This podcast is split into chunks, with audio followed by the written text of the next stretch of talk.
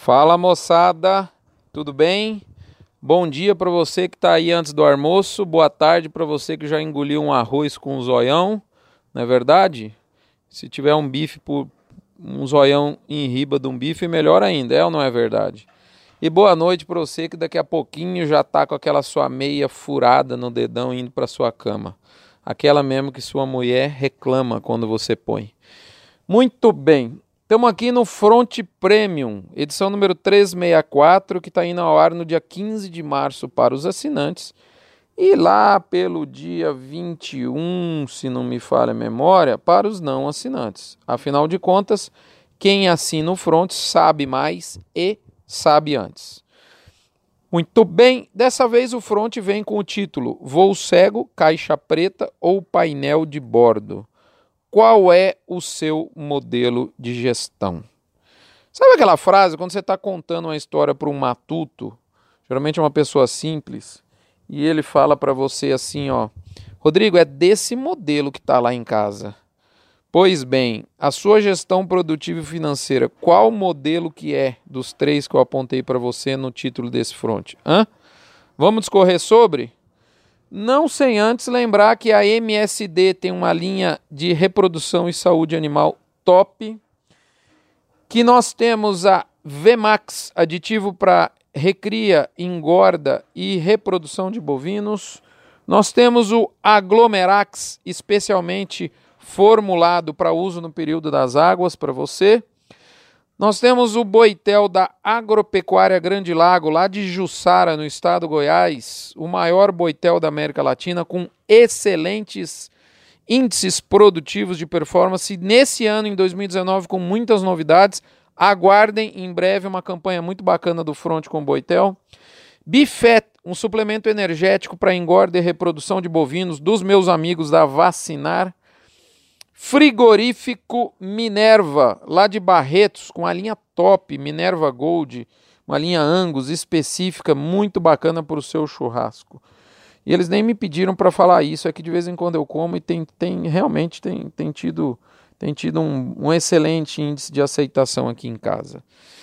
Isto posto, nós vamos diretamente lembrar você que se você está escutando esse front no dia 15 ou 16, você é um assinante prêmio e que contribuiu para a obra estrondosa, a obra hercúlea do Hospital de Amor lá de Barretos, porque 6 a 8% do volume financeiro que você destina ao front é repassado integralmente para o Hospital de Amor. E se você não é um assinante, você só está tendo acesso a esse front a partir do dia 21 na melhor das hipóteses, meu amigo. Então você sabe menos e sabe depois que uma boa parcela da turma do mercado, hein? Atenção aí você. Portanto, merchandising feito, eu vou direto para a cabine de comando. O ambiente de firmeza que a gente vem falando aqui seguiu como era inclusive nossa previsão. E ele segue também alicerçado pela oferta curta, é, lembrando que nós estamos no mês de março, mês em que naturalmente as fêmeas de descarte de reprodução chegam em maior volume às noras, mesmo assim elas não estão ajudando a interromper a fome pelo bovino por parte das indústrias. Além dessa oferta curta, né, uma oferta curta e picada, ainda uma picadeira de lote muito grande, a gente observa outros elos da cadeia, como atacado, varejo, suíno e frango, também é, com variação positiva. Em todos eles, nessa semana, a variação foi para cima. Né? Vale lembrar que foi a primeira semana cheia pós-feriado, e aí, naturalmente, é, a, a dificuldade de compra ela aumentou. Ao contrário da semana passada, em que tinha né, durante aí o carnaval você tinha aí dias sem abate e essa semana já foi uma semana cheia. Essa oferta curta e picada, ela nesse momento ela é sustentada por conta do pecuarista que está sendo agraciado por excelentes volumes de chuva. Então nada mais normal do que a turma ficar mais tranquila e segurar o bovino, isso dá uma oferta, uma entrega de oferta mais compassada. Do lado do atacado e, da, e, do varejo, a gente vê também uma sustentação, como eu disse antes, e nesse caso é por conta da produção de carne que está reduzida, por conta de pulo de abate, abaixo, abate, abate abaixo da capacidade instalada das indústrias, é, é, pulos mesmos de abate, né? É, e a gente observa isso em várias praças. Isso já não é mais privilégio de um ou de outro lugar. E concomitante a isso, a gente vê um bom volume exportado que acaba drenando a produção. Então, é, a gente abre o meio do mês de março, hoje é dia 15, né? Estamos exatamente no meio do mês, que é o pior momento de vendas, com uma firmeza não só na base da cadeia, na arroba, mas também em vários outros elos. Isso é muito bacana. Só lembrando a você, para você não ficar muito mais animadinho do que deveria, que o ambiente é firme, mas ele não é explosivo. Gostaria muito de falar isso, mas não tem ambiente de remuneração da indústria para esse tipo de comportamento explosivo de preços, nesse momento pelo menos. Falando em preço, o placar mostra que tem praças em que as máximas não foram renovadas nessa semana, que está se encerrando no dia 15. Eu poderia dar inclusive o exemplo aqui do Goiás, que manteve o melhor negócio no estado no 152 no boi Europa e 148 no boi comum. Então, essas praças, exemplo, Goiás é um exemplo, elas seguem lateralizadas na banda de cima, o que é uma excelente notícia. Porém, há outras em que houve sim renovação das máximas, e eu podia dizer aqui várias, né? a lista é grande. Cuiabá, Maranhão, Pará, Tocantins mais no norte, Acre, São Paulo, Rio Grande do Sul e Mato Grosso do Sul. Todas elas em mercado muito firme. Do lado oposto, ou seja, quem está variando para baixo, o número é muito menor. A gente podia dizer que Minas na parte norte, Santa Catarina, Alagoas e estranhamente Rondônia também. Estranhamente porque eu não gosto de ver meus amigos de Rondônia perdendo espaço de preço e é isso que os dados da Scott, na minha visão, de maneira até surpreendente, mostraram. Uma reduçãozinha pontual, nada muito sério, mas diferentemente do que a gente vê em outros estados, até mesmo da mesma região. De toda forma, ponderando os dados da sempre excelente Scott Consultoria com os dados do IBGE, né, com relação ao volume de abates de cada praça, a gente vê que a média Brasil da arroba do boi estabilizou em 144,39 tendo pela quinta semana seguida um ajuste, dessa vez foi na ordem de 50 centavos.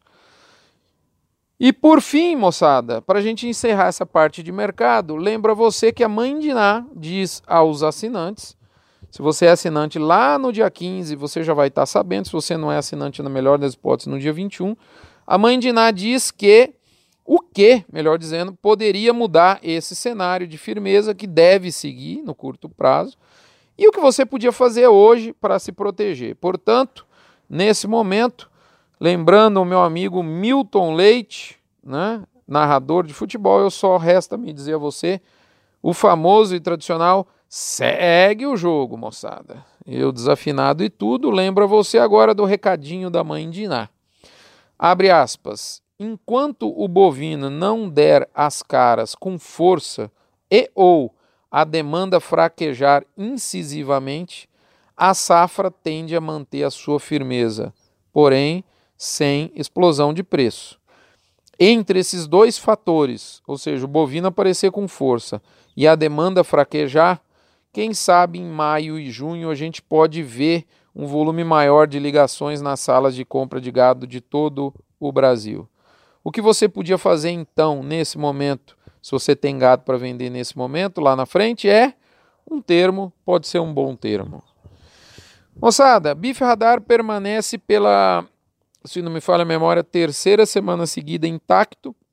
A gente mantém o percentil é, de alta em 50%, como o caminho mais provável para o mercado no curto prazo, seguido de 35% de estabilidade e 15% para queda. Na hora do killing, to beef or not to beef, nós vamos levar os dois já de eito. Eu pus uma frase lá que eu escutei de um, de um palestrante americano de gado de leite, que eu não sei quem é, ele que me perdoe, porque eu escutei essa frase na década de 90. E a frase é o seguinte: Keep records, analyze records and make decisions. Ou seja, mantenha registros, analise registros e tome decisões. Esta frase que eu escutei, sabe aonde, moçada? Quando eu era estudante em 1990, numa aula sobre gestão de gado de leite. No fim da palestra, eu estou achando que o. E tinha, um, tinha um, um, um volume grande de estudo. O tal do estudante é desgraçado, né? Eu acho que tinha uma parcela deles dormindo. Confesso a vocês que eu não fazia parte dessa turma. E eu lembro direitinho que no final da palestra esse sujeito falou o seguinte: Oi, ei, ei, ei, moçada, quem está dormindo aí, acorda, acorda. Você perdeu a palestra inteira, mas eu vou resumir essa palestra em uma única frase. E aí ele falou essa frase: mantenha registros, analise registros e tome decisões. Eu nunca mais esqueci, eu não sei se foi uma estratégia, eu esqueci o nome do palestrante, mas a frase eu nunca mais esqueci. E ela tem tudo a ver com o front dessa semana. Que vamos entrando agora no lado B do boi, a nossa crônica semanal da gestão de risco em pecuária. Moçada, nessa minha trajetória, quando eu era estudante, como eu acabei de contar para vocês, isso faz mais ou menos 23 anos. Nesses anos todos, eu lido com produtores de gado de corte e gado de leite e eu consegui identificar três modelos de gestão.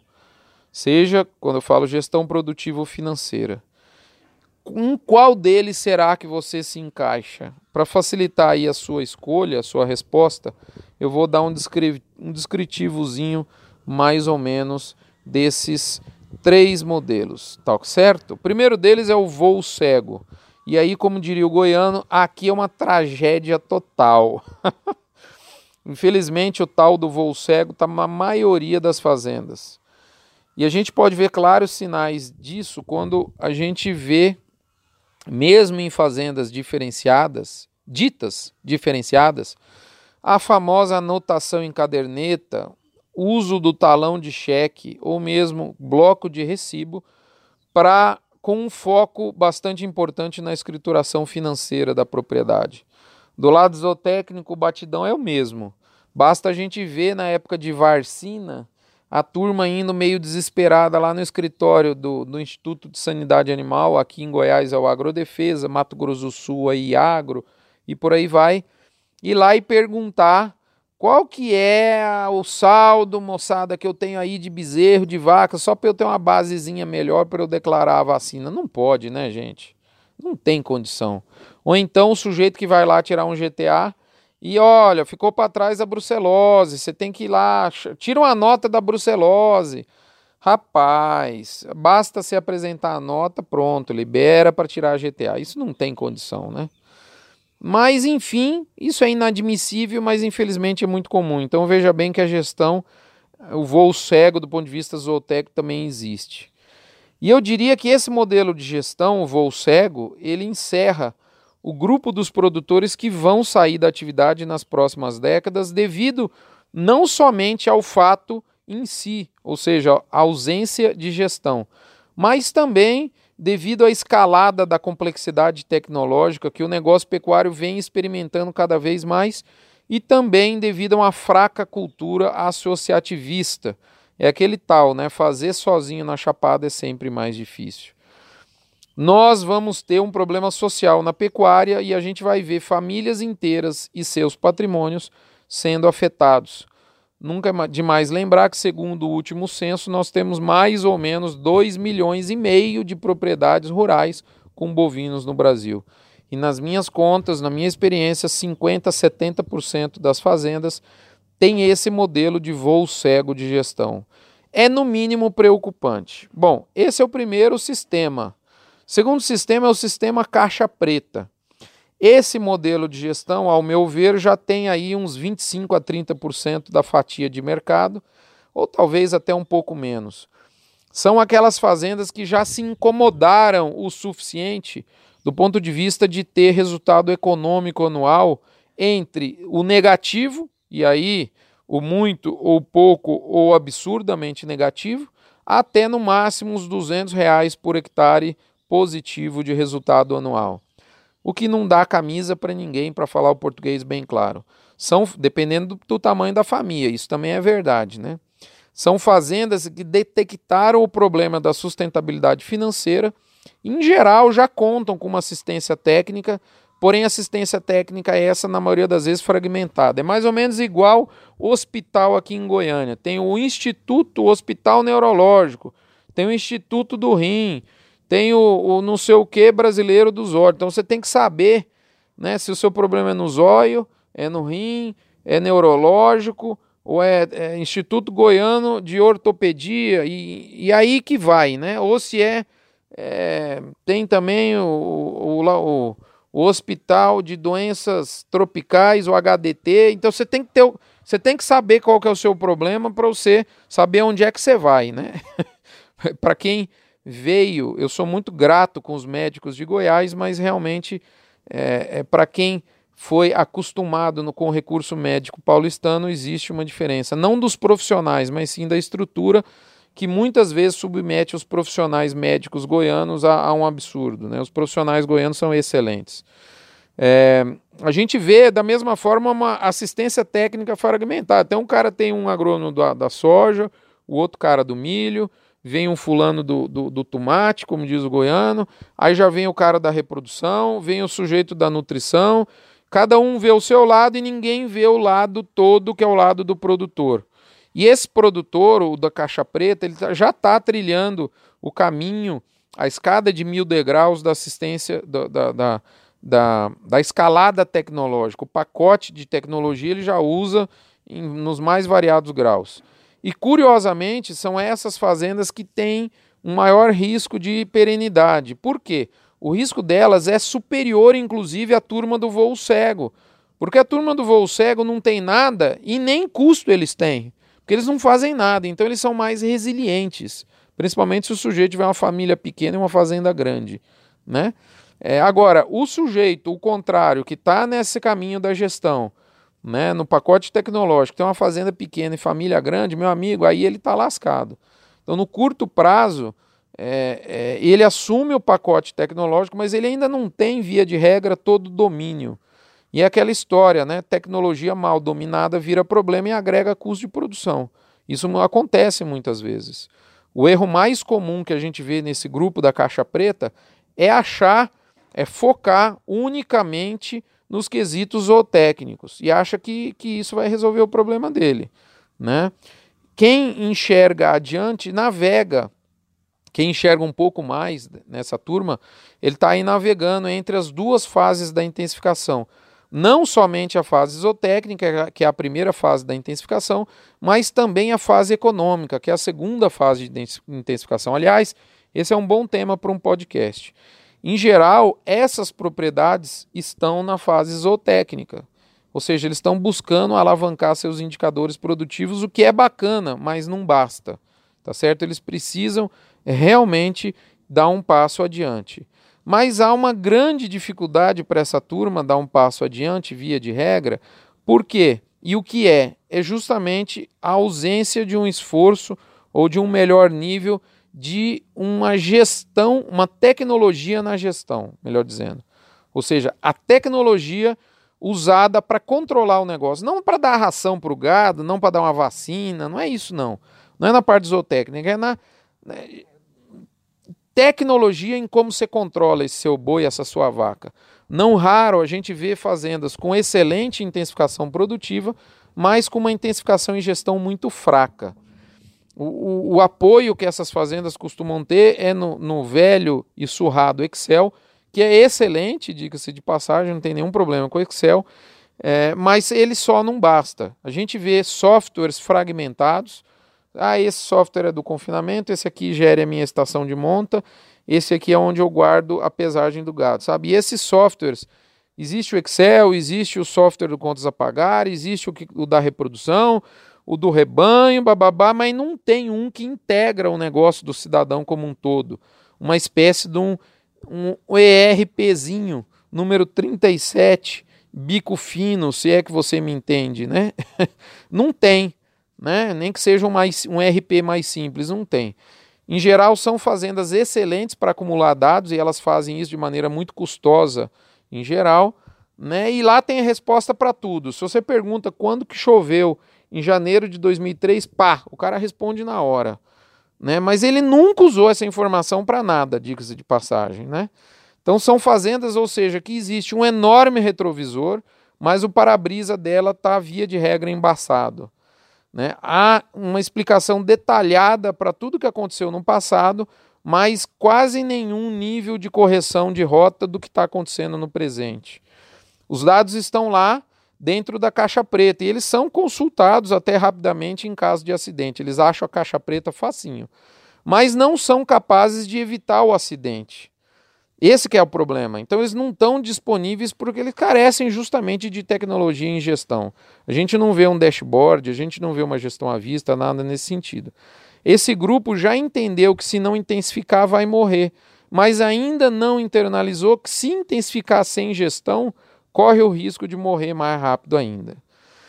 Você conhece fazenda nesse perfil? Eu tenho certeza que sim. Se você for, inclusive, um cara que vende o pacote tecnológico, tem muito cliente seu nesse nesse cenário.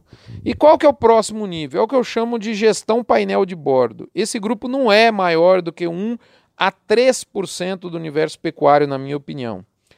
Quanto à caracterização desse grupo, dá para fazer um Ctrl C, Ctrl V com o grupo anterior, né, que eu acabei de dizer, mas tem algumas diferenças fundamentais, são cinco. Né? Primeiro, eles entenderam que só existe uma saída, intensificar, porém não sem antes está fazer essa intensificação produtiva alicerçado em uma gestão otimizada. Segundo, assistência técnica presente não é fragmentada, ou seja, não é focado em fases da criação, mas sim há uma visão sistêmica técnica do negócio. Terceiro, para esse grupo, o desempenho zootécnico é apenas um meio, o financeiro e econômico que é o fim.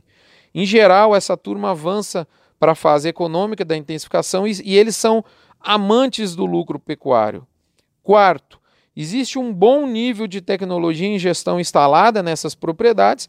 Aí a gente vê desde um ERP mesmo que mais simples, softwares integrados, produtivo e financeiro, de maneira to total ou pelo menos parcial. E no limite, a gente pode ver o uso sistematizado dos ambientes on e offline, Big Data, BI, que é o Business Intelligence, a equipe de campo e os animais contribuindo diretamente para a coleta de dados de maneira automática e em tempo real, alicerçado pelo trabalho de várias startups.